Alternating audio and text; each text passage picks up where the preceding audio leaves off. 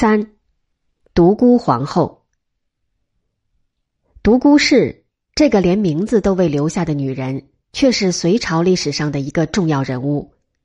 她的重要不仅因为她是隋文帝的正妻，关键在于她凭借先前特殊的社会背景，以及后来国母的地位，直接和间接影响了杨氏社稷的兴亡。他的身世在第一节中已有所介绍。若不是他及他的家庭用婚姻为杨坚和北周皇帝之间架起政治桥梁，杨坚不可能成为北周的辅政大臣，更不可能黄袍加身。说的不客气点儿，杨氏的江山一半得力于独孤氏。《隋书文献独孤皇后传》引用的谱牒称他是洛阳人。这种说法很令人怀疑。他的父亲独孤信是鲜卑族，祖籍当时鲜卑的发祥地。鲜卑本是东胡族的一支，在秦汉之际游牧于今内蒙古西喇木伦河与陶尔河一带，后因部落的兴衰多次发生迁移。到北魏初期，鲜卑有三十六部，独孤信的祖先伏留屯为其中一部的大人。祖父四尼从云中去镇守武川，云中在今内蒙古托克托东北，武川今属内蒙古，故而《周书·独孤信传》称传主为云中人。以独孤氏为洛阳人的说法，究其实是鲜卑族创立的北魏、北周定都于洛阳，从而鲜卑贵族以洛阳为籍贯。许多历史学家在谈到北朝鲜卑族与汉族的融合时，常站在汉族的立场，大讲鲜卑的汉化，这是事实。然这是片面的事实。全面的看，不仅鲜卑在汉化，而且北方汉族也有鲜卑化的倾向。杨坚的父亲等一些汉族大官僚被赐鲜卑之姓，取鲜卑之名，便是一个有力的实例。唯有两族的互相渗透，才能造成民族大融合，否则很难长期共处一地。双方的融合点不止在文化，且在习俗。独孤氏与杨坚的婚姻，应视为汉化的鲜卑人与鲜卑化的汉人的结合。出身鲜卑贵族的独孤氏，为何嫁给不是鲜卑族的杨坚？是善于识人的独孤信。看中杨坚，长有一副奇表贵相，龙颜，目光精射，身长腿短，身长腿短和刘备相似。刘备身长腿短，方能两手过膝，断定他前途不可限量。独孤氏出嫁那年仅十四岁，可他已相当懂事，柔顺恭孝，恪守妇道。夫妇俩在花烛下立了誓。他们的誓言不是海枯石烂、心不变的俗套，而是他们的子女不能是其他女人所生。言外之意是杨坚不能娶妾纳小。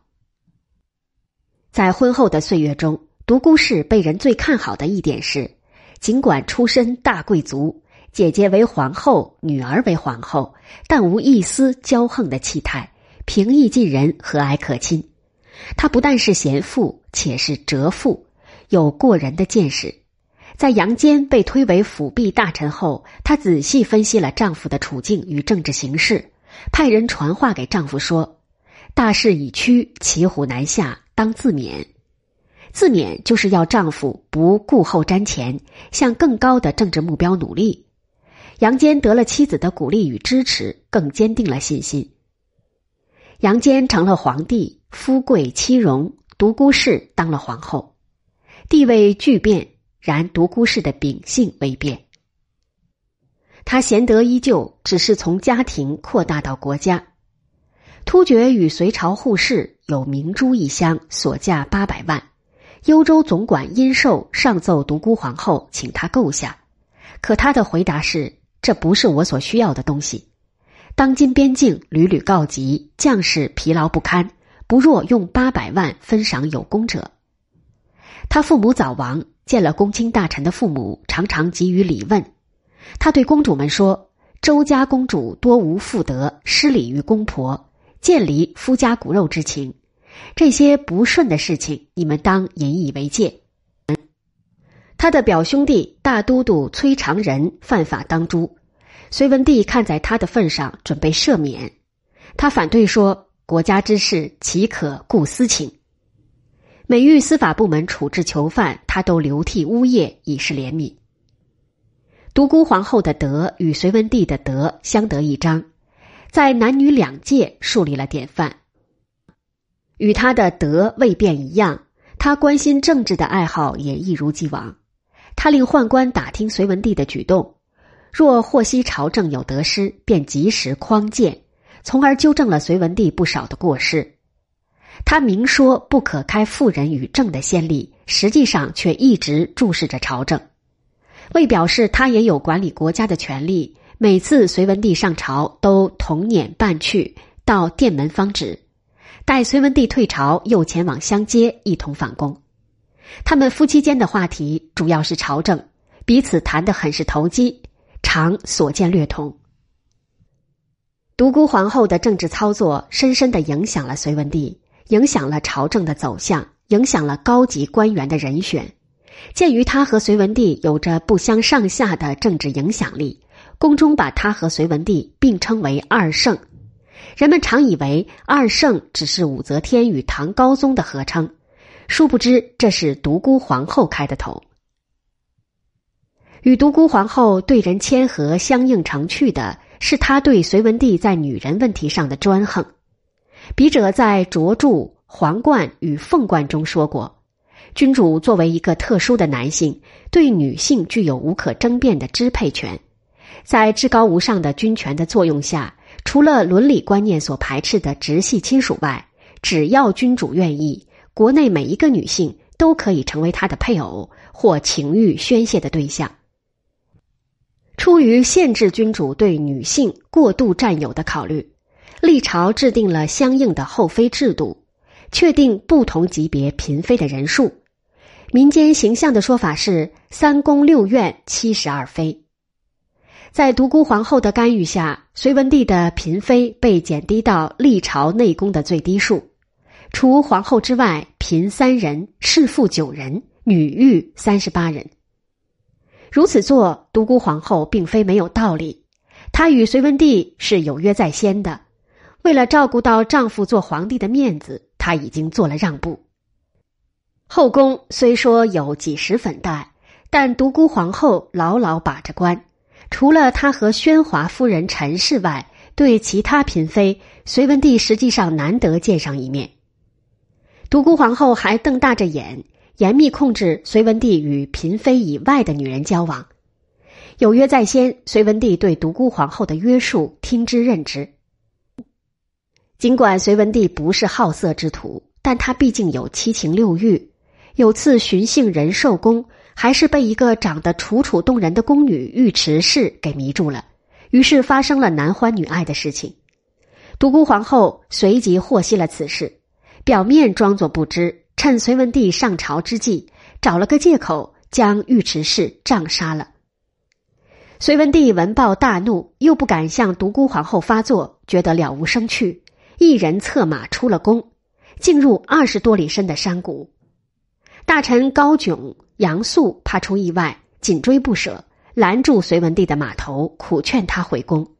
隋文帝叹息道：“我贵为天子，竟然不得自由。”高炯劝慰道：“陛下岂能以一妇人而倾天下？”折腾到半夜，隋文帝方被劝回宫。独孤皇后流泪谢罪，经高炯、杨素调解，夫妻重归于好。经过此事，独孤皇后不敢再像以前那样管丈夫，但自我的压抑使她心里变了态，把怨气发泄到其他男人身上。她见不得诸王与朝臣的小妾怀孕，尤其见不得生男孩。凡获悉这类事，必百般诋毁，让隋文帝罢他们的官。最倒霉的是高炯，他原是独孤信的家客，和独孤皇后的关系很是亲近，但随口的劝语“一妇人”，被独孤皇后理解为是轻视她，由此被百般重伤，直弄到丢了官。促使隋文帝将太子由杨勇换成杨广，独孤皇后起了莫大的作用。原因不是其他什么事情，也在于女人的问题。她不准丈夫多内宠，并用同样的态度对待儿子。也许她的本意不错，要丈夫、儿子把精力放在国家大事上，不要被儿女情长所误。然她的做法有些偏激，偏激得模糊了自己的眼光。杨勇是个情种，他最爱的是情投意合的赵训云氏，还宠了不少嫔妃，独不喜欢母亲为他所娶的太子妃袁氏。袁氏心急发作，仅两日就一命归西。独孤皇后怀疑是云氏所害，又怀疑是杨勇的怂恿，遂派人对他们进行暗查。暗查没有结果，可他对杨勇的感情却一落千丈。极有心机的杨广窥破母亲的感觉，趁机将自己伪装成一个不近女色的正人君子，冷落所有的嫔妃，只与王妃萧氏共处。两子相较，独孤皇后把感情的砝码放到了杨广身上。由此，杨广谋发了待太子而立的想法，在母亲的帮助下，终于把想法变成了事实。独孤皇后死在隋文帝前两年，时为仁寿二年（公元六百零二年）。没了正妻的约束，隋文帝开始同姿貌艳丽的宣华夫人陈氏、荣华夫人蔡氏打得火热。从未纵过欲的他失去节制，以致纵欲过度，一病不起。